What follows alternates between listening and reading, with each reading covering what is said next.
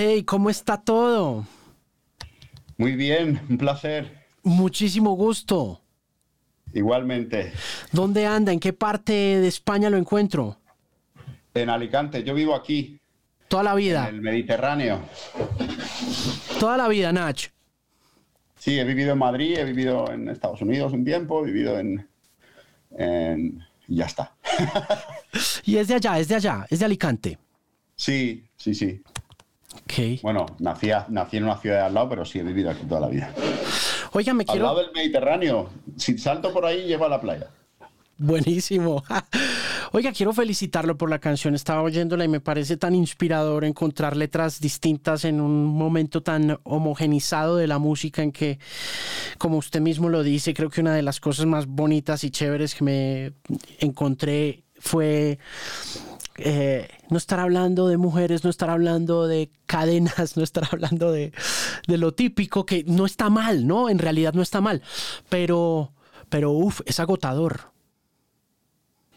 Sí, a ver, no puedo controlar lo que hacen los demás, pero sí puedo controlar un poco o mirar quién soy yo, intentar ser fiel a eso y creo que en el abanico de posibilidades que la vida da hay muchísimas cosas de las que puedo hablar que creo que pueden tener un interés o que pueden comunicar cosas a otra gente que me escuche que les lleve un poquito más allá, ¿no?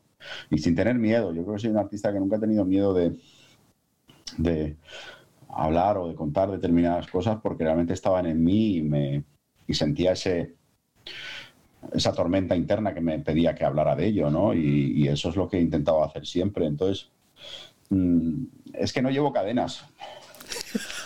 Y, mis problemas de faldas, etcétera, etcétera, son cosas que yo convivo con ellas de una manera personal. Entonces, em, no me, parece que hay otras cosas muy interesantes de las que se pueda hablar y es lo que intento, es, ser lo que soy, es que no busco nada más. ¿Pero alguna vez las usó?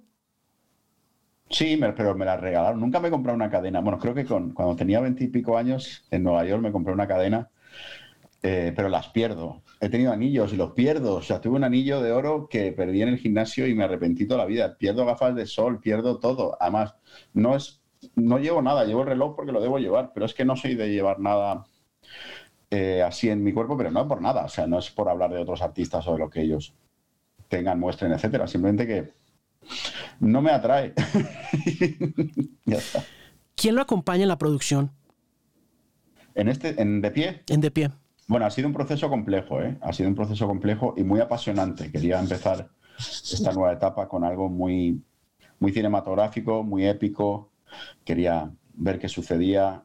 Eh, Carlos Martín Jara es un compositor de bandas sonoras eh, que ha hecho bandas sonoras muy interesantes. Él se encargó de la composición. Mad for Strings es una orquesta sinfónica que está en Madrid, que son musicazos hicieron toda la parte musical. Luego mis productores Trondos y Dani Catalá, que son productores que son de aquí de Alicante, con los que he estado aprendiendo y trabajando con ellos. Supongo que por eso también ha habido un proceso de no haber sacado tantas canciones, porque he estado buscando también sonido con ellos y, cómo adecuarnos para encontrar un sonido óptimo a lo que yo quiero contar en estos nuevos tiempos. Ellos hicieron la parte de la percusión, el 808, todo lo que suena más digital y más rap.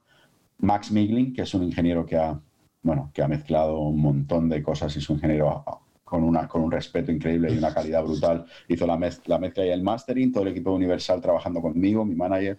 O sea, ha sido un esfuerzo coral y también unir esa parte digital y esa parte orquestal o mucho más orgánica ha sido complejo, ha llevado trabajo, pero yo creo que hemos conseguido también, tanto que mi voz como la música, como la energía, sea la, la que yo quería en esta canción, ¿no? Y yo creo que eso luego se comunica en, en quien lo está escuchando.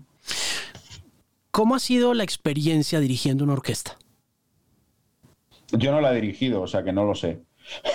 yo simplemente escuchaba y era como, esto me suena bien y esto me suena mal. Sí que hicimos en, digitalmente, preparamos un poco cómo iba a sonar todo y luego con la partitura Carlos Martín Jara fue el que lo llevó a la orquesta y lo trabajaron por, por partes. Hicieron primero una, supongo que la hacen así siempre, una parte, luego otra parte, luego otra parte y, y luego las, las colocamos todas juntas.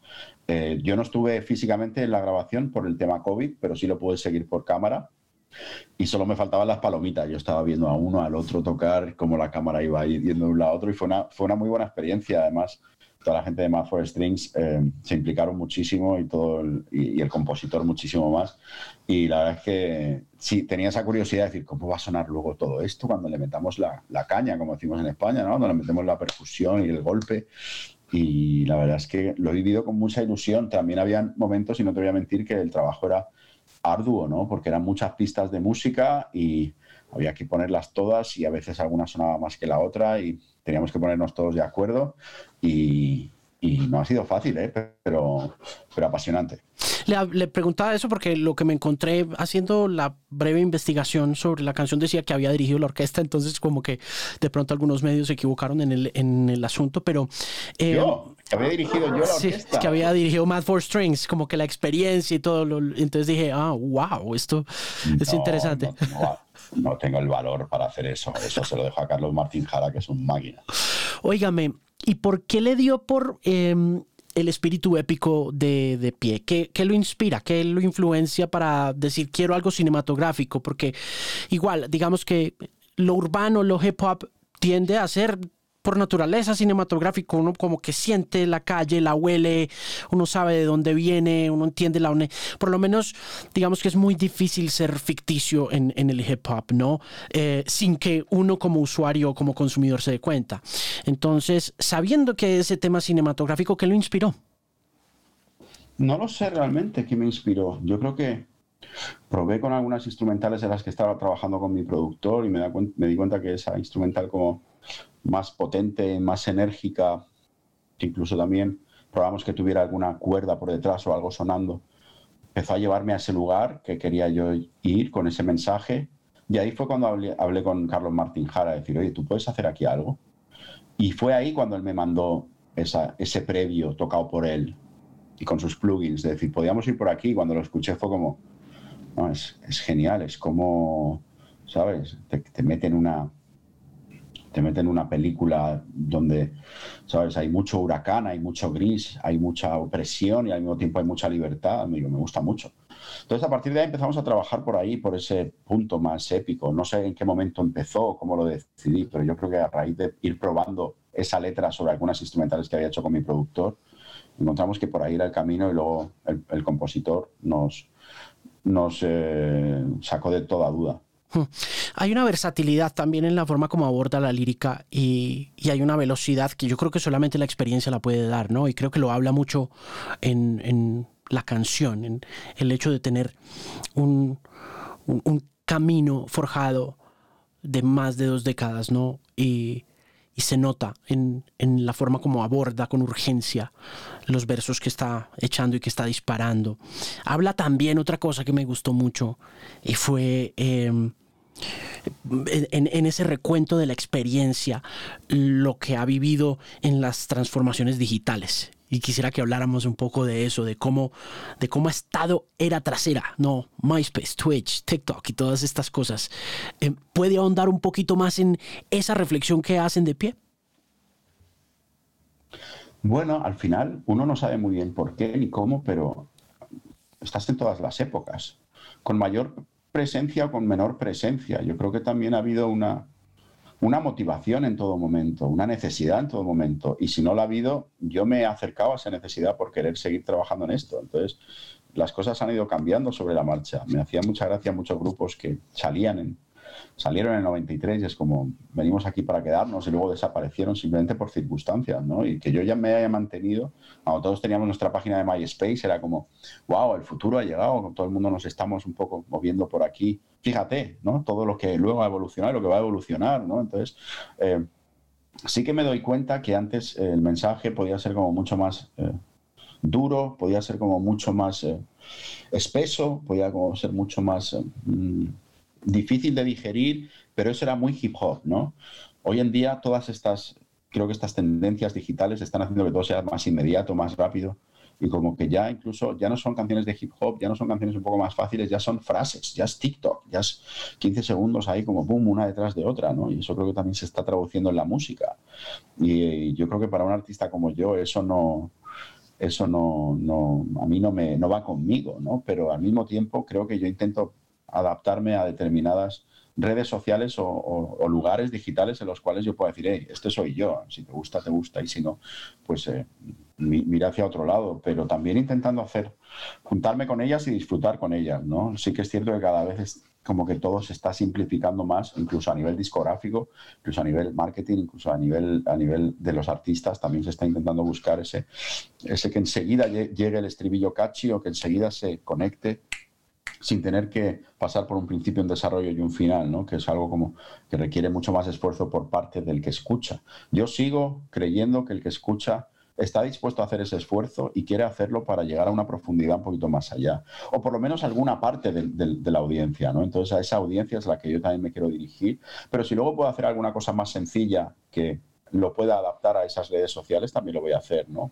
Pero mi música en sí, mi música per se, creo que va a tener esa profundidad y sigo pensando que hay una parte de la audiencia que sigue como el vinilo, ¿no? Que ha vuelto también un poco, como hay una parte del público que también sigue queriendo escuchar las cosas en vinilo por, una cuestión de calidez y de, humanidad, ¿no? En, la música. Y, intento adaptarme a los tiempos sin, cambiar mi forma de, ser y sin y si hay algo que no entra conmigo y no va conmigo, no lo voy a forzar tampoco, ¿no? Entonces, eh, bueno, ya iremos viendo lo rápido que va todo en los próximos 10, 15 años, pero, pero no sé, sin pensarlo mucho y sin haberlo planeado mucho, eh, sigo aquí y, y, sigo haciendo música y hay gente que me escucha. Entonces, tampoco me importa hacer conciertos para 20.000 o para 800, si esos 800 van a venir de una manera Mm, como muy, como muy atenta a mí, ¿no? Entonces, mientras yo pueda pagar mi casa y algo de comer, es que tampoco es, es que es así, es que tampoco estoy buscando mucho más y no me interesa lo,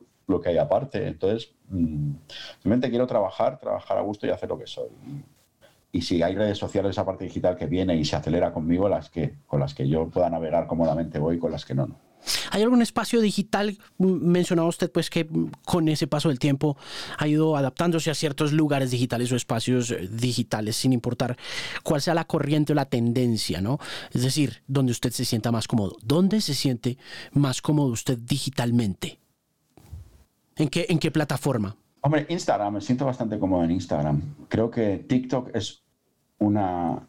Tengo que buscar una manera en la que pueda en TikTok encontrar algo con lo que interactúe más con la gente, que me parece algo muy interesante de TikTok, pero no caer en, en, cosas em, absurdas. Em, también me interesa Twitch como lugar nuevo como para poder comunicarme con la gente más allá de más allá de, como, una, una, manera como muy directa y como muy muy precisa de interactuar y de contar cosas que no sean estrictamente estar rapeando delante de un micro.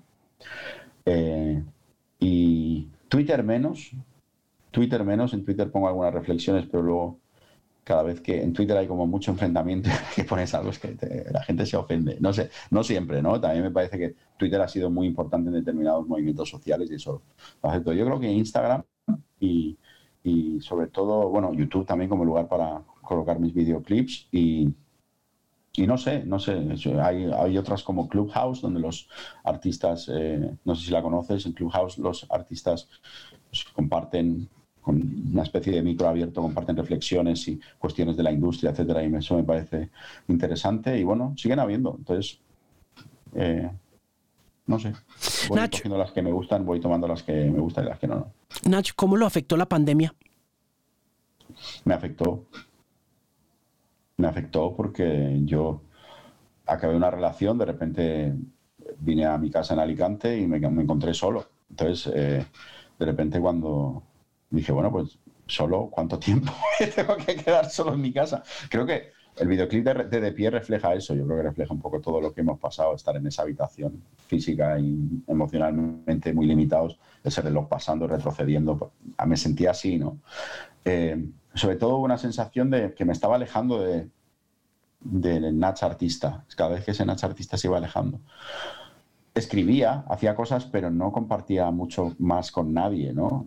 Más allá de Zooms y, y FaceTimes, pero me fui alejando de esa sensación de ser artista y, y me sentí un poco vacío, me sentí un poco dudaba, ¿no? Discutía mucho conmigo y dudaba de que fuera a volver a ser el mismo. todo el mundo estaba en redes sociales haciendo cosas a, saco. A mí al principio me apeteció, pero luego desconecté porque no, mi autoestima no estaba en su sitio. Bueno, pasé, por la montaña rusa de ahora estoy bien, ahora estoy mal, ahora estoy bien, ahora estoy mal, ahora estoy bien, ahora estoy mal, con la, por la que creo que muchos hemos pasado. Aprendí mucho de mí, estudié idiomas, estudié un montón de cosas, leí mucho, eh, me intenté alimentar, hice mucho ejercicio también, cosa que me vino muy bien a nivel mental, pero eh, creo que la parte final de esta pandemia, que ha sido este 2021, este principio de 2021, para mí ha sido la peor. No sé por qué, porque cuando todo el mundo parecía que estaba viendo la luz, yo me había acostumbrado a una serie de hábitos mucho más antisociales y creo que eso me costó luego volver a, socializar y volver a, abrirme a la gente, en mi entorno sobre todo. Y eso ha sido raro, que te cagas. ¿Ha hecho, ¿ha hecho terapia? ¿O... Eh, no. ¿No? No, como tal no. ¿Nunca has sentido, por ejemplo, con la pérdida de la relación que era necesario, no sé, conversar con alguien, con un profesional, con un especialista? Porque eso como que a los hombres no nos, nos cuesta, ¿no? ¿Cómo hace, no, a mí no. Sinceramente a mí no me cuesta y lo he hecho en muchas otras épocas de mi vida. ¿eh? Ok. He ido a varios tipos de terapia, terapias más confrontativas. He hecho MDR, no sabes lo que es el MDR. No. Pues también le digo a la gente que investiguen un poco y es, una cosa muy curiosa porque funciona por los dos lados del cerebro, hay una especie de tic-toc, tic-tac, tic-tac en, las dos partes de vas mirando de un lado a otro. Cono, es mucho más complejo que todo eso, no que la gente tampoco se vaya a reír ahora mismo, pero el MDR lo que hace es te distancia del problema y lo puedes ver con perspectiva. me parece una terapia bastante interesante que también la hice. He hecho terapias en mi vida, nunca he tenido miedo o decir, ¿por qué voy a hacer una terapia? No me hace falta. Siempre he pensado en la otra parte, si no me va a quitar nada, me va a aportar, ¿no? Pero en esta época no, no lo he hecho, no lo he hecho. Creo que había una parte mía que tenía, yo sabía cuál iba a ser mi proceso y sabía dónde estaba un poco la luz al final del túnel y, y yo sabía que iba caminando hacia ella, pero necesitaba mi tiempo también y mi manera de hacerlo, ¿no? Entonces, eh, yo, me, yo ahora la verdad es que ya me encuentro, si no bien, mucho mejor. O sea, no es que me encuentre bien, es que me, encuentro mucho mejor de lo que esperaba. Entonces, si a mí me ha ayudado algo más allá de las terapias y más allá de la música, que también me ha ayudado mucho, es hacer deporte. La endorfina de salir a correr, de ponerme a hacer flexiones, de hacer entrenamiento funcional, de con mi propio cuerpo ir haciendo fuerza, me ha servido también para estar mejor físicamente y mentalmente mucho más feliz. Entonces, creo que a veces todo se reduce a una cuestión de química en muchos aspectos. Y si generamos endorfinas y dormimos bien por la noche, al final nuestros pensamientos no se vuelven tan obsesivos ni tan cíclicos. Y a partir de ahí puedes ir avanzando, ¿no? Porque dentro de ese círculo vicioso de, pensamientos, cuando tienes ansiedad, cuando estás en, un momento como más oscuro, que yo he pasado por él, pues eh, no eres capaz de salir de ahí, pero hay determinadas cuestiones químicas que realmente ayudan. Nunca he probado la psiquiatría, o sea, nunca me he medicado ni he tomado nada en ese sentido. Bueno, algún relajante muscular, algún lorazepam en algún momento. Muy puntual, pero ya está. Entonces, esa ha sido mi manera de, enfocarlo. ¿Alimentación? También. No soy, o sea, yo como mucho, me gusta mucho comer, me gusta mucho la cerveza. Beber cerveza es una cosa que es mi pasión, pero he intentado comer no, comer menos ni hacer dieta, sino comer comida más de verdad. Y, sobre todo comprar mejor.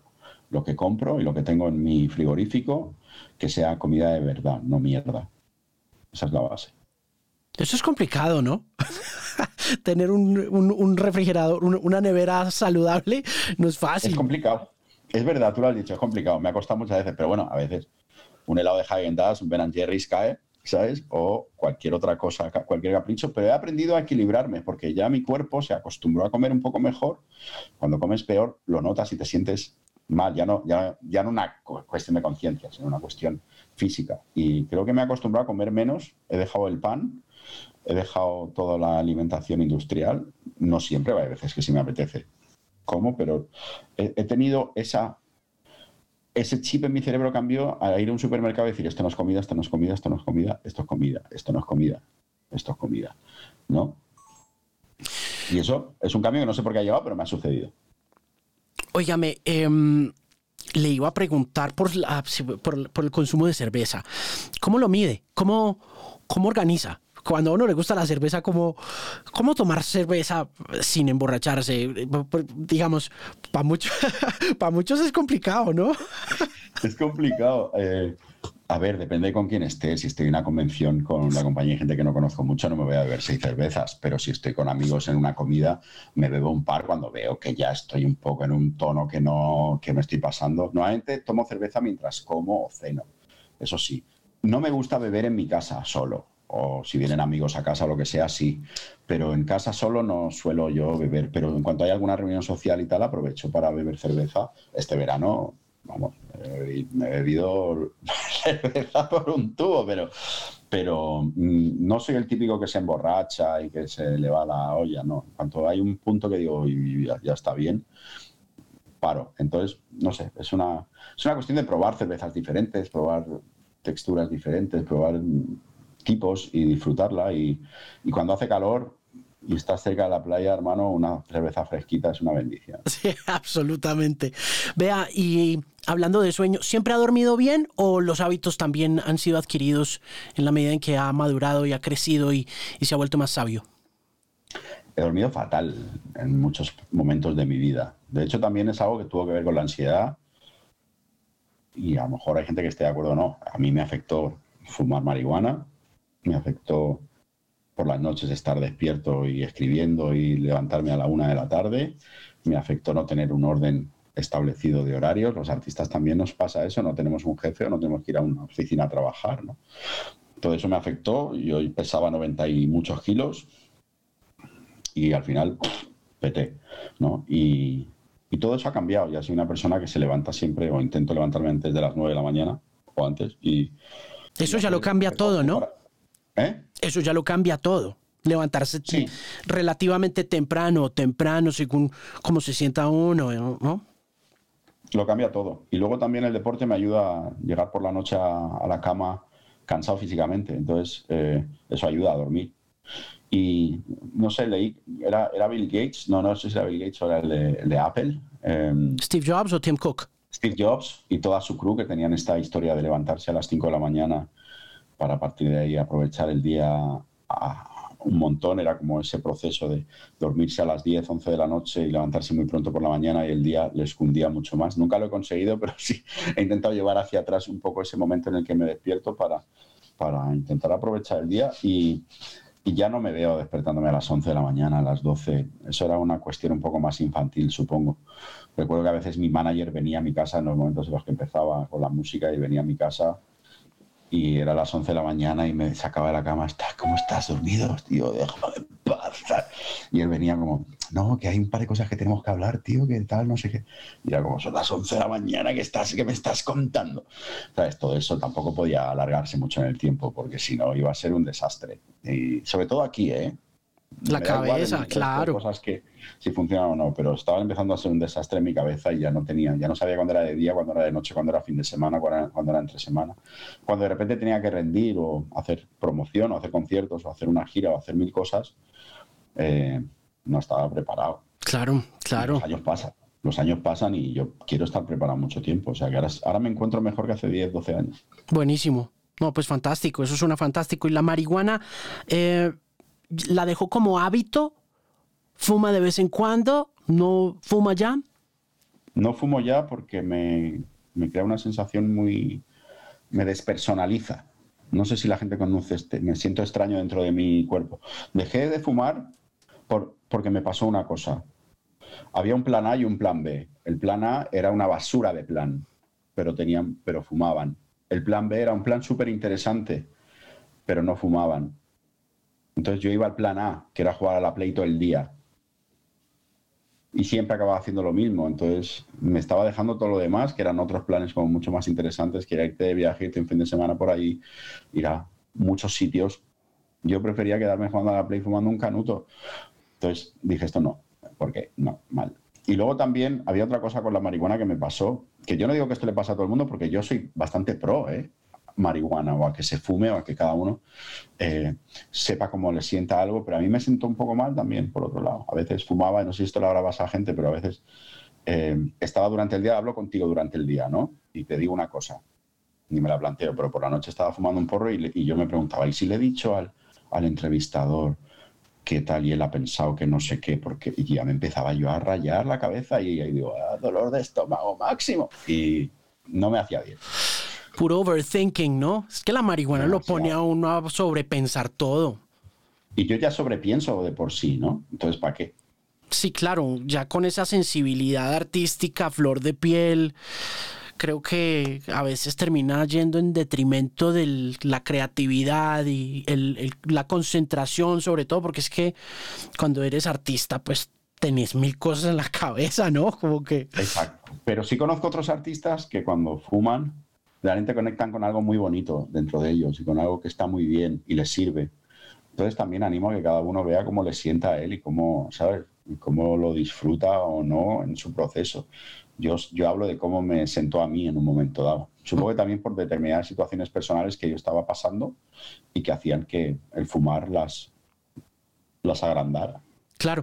Oiga, hablando un poco de eso y de su posición pro porque me parece también importante la aclaración y estoy muy de acuerdo también. Yo, yo fumé marihuana mucho tiempo y dejé de fumarla por razones muy parecidas, sin ser artista, pero teniendo pues como procesos creativos dentro del periodismo y dentro del, de escribir. Em, ¿Cómo siente el mundo? ¿Usted cómo ve ahora que hace esta épica canción sobre positivismo, sobre salir adelante, sobre pensarse más grande eh, sin eh, dejar que el ego se lo lleve, pero teniendo fe. ¿Cómo siente el estado del mundo? Partiendo de ese tema, por ejemplo, de la guerra contra las drogas, viendo cómo está España en estos momentos, los recientes casos de censura que se han hecho contra el hip hop. Eh, ¿Cómo siente el planeta en general, el cambio climático y demás? siento el planeta en una situación como muy... Hemos creado un sistema tan complejo y tan... que abusa tanto de, los recursos, que abusa tanto de, la gente, no, de una manera directa, sino indirecta, ¿no? a través de los impuestos o a través de cómo nos van sacando el dinero de millones de maneras distintas. Eh, es un planeta que se ha creado un sistema que ha abusado tanto y que el planeta nos está diciendo que tenemos que volver un poco a lo de antes y, eso va a ser muy difícil. eso en, la parte general del planeta. También pienso que, mm, aunque hayan excepciones, si miramos la historia de la humanidad desde que el hombre es hombre, eh, em, creo que este principio del siglo XXI, ahora están habiendo excepciones porque la, por la, la extrema derecha está empezando a sacar la cabeza, ¿no? aprovechándose de que la gente cada vez como te decía, quiere esforzarse menos en pensar o en buscar mm, qué hay por detrás y todo es mucho más manipulable gracias a lo que nos sucede en las pantallas. Pero en general creo que no ha habido mejor momento de la historia para ser mujer, no ha habido mejor momento de la historia para ser homosexual, para eh, ser de una determinada raza donde, donde eras esclavo directamente en otros momentos, pero seguimos siempre damos como dos pasos, o sea, tres pasos para adelante, dos pasos para atrás. Y en ese proceso en el que vamos para atrás sufrimos mucho para luego dar otros tres pasos para adelante. ¿no? Yo creo que también esta globalización que estamos viviendo nos hace poder estar más conectados y poder denunciar más cosas. Yo creo que también hemos llegado a un punto en el que habían cosas que antes la población ni se planteaba en poder denunciar, simplemente porque existían. Muchas mujeres vivían eh, también eh, en un segundo plano y tenían que aceptar que era así cuando ahora mismo no les da la gana y me parece muy bien. ¿no? Hay muchas cosas en las que se ha avanzado, pero creo que el planeta también está en ese momento donde necesitamos un poco empatizar más unos con otros y reflexionar las cosas un poquito más, porque estamos tendiendo a irnos a los extremos, y esto ha ocurrido en muchos momentos de la historia. En esos extremos acusamos al otro que no piensa como, como nosotros, o al que es diferente, o al que es una minoría, o al que viene a nuestro país, porque mucha gente también a nivel ya no sé si ideológico o a nivel de lo que les de intereses ¿no? económicos sobre todo, pues quiere que hagamos, ¿no? Y al final mm, veo que está todo hirviendo en un momento dado también. Pienso que en la Guerra Fría, los años 80, si alguien hubiera tocado un botón rojo, se hubiera liado pardísima en la Guerra Fría, ¿no? Supongo que ese botón rojo sigue por ahí en algunos lugares del planeta. Lo que está pasando con Afganistán y los talibanes ahora mismo y Estados Unidos, porque creo que tiene que ser terrible para un afgano estar por un lado con americanos que tienen también sus propios intereses y, justo en el otro lado los talibanes, ¿no? ¿no? los equiparo, yo creo que los talibanes obviamente es una cuestión terrible, pero hay cosas como que son muy complejas ¿no? y muy complicadas. Y, pero sí, sí que intento pensar que aunque damos tres pasos para adelante y dos para atrás, vamos avanzando poquito a poco. Y, No sé si es esperanza o no sé si es ingenuidad, pero intento, intento pensar que es así. ¿Cuáles son los siguientes pasos a dar en este proceso de, de pie y me imagino que de las siguientes canciones que aparezcan? ¿Qué está en la agenda? Bueno, tengo mi idea es sacar seis singles en los próximos meses. Este es el primero. Tengo también varias colaboraciones bastante interesantes con las que de, artistas que no voy a decir, con los que voy a colaborar. Luego tengo un disco el año que viene que estoy también trabajando en él, que ya veremos cómo lo voy ejecutando. Y, y sobre todo tengo ganas de hacer mucha música que he estado haciendo un montón también y he estado, como te he dicho, trabajando en ella, seguir mostrando esa música, tener más continuidad, tener más fluidez a la hora de hacerla y seguir viviendo ese proceso, ¿no? Como ha sido ahora con De Pie, que para mí ha sido una satisfacción mostrarla al público, y poder hacer el videoclip y, tenerlo por ahí. Y es como ese Nach ha vuelto, pero es que Nach no se ha ido a ningún lado, pero seguir con esa continuidad, esa es mi idea. También he estado en otros momentos de mi vida más cerca de la poesía porque era algo que necesitaba hacer, pero ahora me apetece estar más cerca del rap porque es algo que necesito hacer. ¿Cómo está el rap en general? ¿Cómo lo siente? Bueno, eh, el hip hop como movimiento y como cultura yo creo que se ha difuminado demasiado. Antes estaba muy claro que eran los cuatro elementos, el, b-boying, el, el, breakdancing, eh, el MC, ¿no? el DJ, todos esos elementos que había. Eh, hoy en día todo eso es mucho más difuso. Yo creo que con redes sociales también la gente ha buscado tener más repercusión que intentar eh, mostrar ese mensaje. Todo se ha unido más, todos, todas estas redes digitales y humanas en un mundo global en el que vivimos se han unido un poco más y todo se ha mezclado mucho más con, con otro. El capitalismo también se ha ido comiendo muchas más cosas y todo el mundo pues está buscando eh, money money, ¿no? También, y antes del hip hop no, no éramos tan money money, ¿sabes? No sé cómo explicarlo. Entonces, bueno, la música, me hablas de música en general, yo creo que, que es un buen momento para la música, hay muchos artistas, hay muchísima gente haciendo cosas muy interesantes, hay otros artistas que tienen un discurso como más vacío, pero hay tanto donde buscar, yo creo que lo más difícil es en ese océano inmenso de, de tanto que hay, intentar encontrar esos eh, artistas que a ti te llenen más allá de los hits que vayan sonando continuamente, ¿no? Y, pero los hay. Y yo cada vez voy descubriendo cosas y voy y voy y voy avanzando por, por ese camino, ¿no? Y, supongo que eso también se verá reflejado con artistas en los que colabore eh, tanto próximamente con el próximo disco como en los próximos años. ¿Hay giras? ¿Se está planeando gira? Planear es una palabra que en esta época la he dejado fuera de mi vocabulario.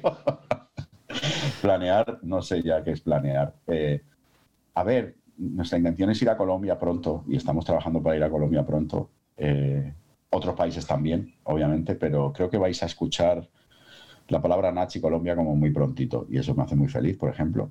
Eh, pero hay otras partes que yo creo que también la gente tiene que ser, y lo está siendo, mucho más comprensiva a la hora de... Yo he hecho he lanzado alguna gira y la, y la he eh, como se la he puesto, ¿no? Para que la gente la viera. Estas son las fechas de mi gira, luego la he tenido que cancelar por el puto COVID, ¿no? Entonces ha pasado varias veces y entonces mm, habrá gira, no sé cuándo ni de qué manera. Yo he hecho seis conciertos este verano, los he disfrutado un montón, a ver qué pasa este otoño y después de este otoño veremos qué pasa en el 2022. Pero quien me siga en mis redes, en Nat soy yo, en, Instagram, en Twitter y en mi Facebook, en, en mis redes, pues ahí iré mostrando todo lo que vaya sucediendo. Maravilloso, lo esperamos, lo esperamos por acá. Muy bien, muchas gracias, de verdad. Le mando un abrazo enorme, muy fuerte. Muchas gracias por estos minutos, está bellísima de pie.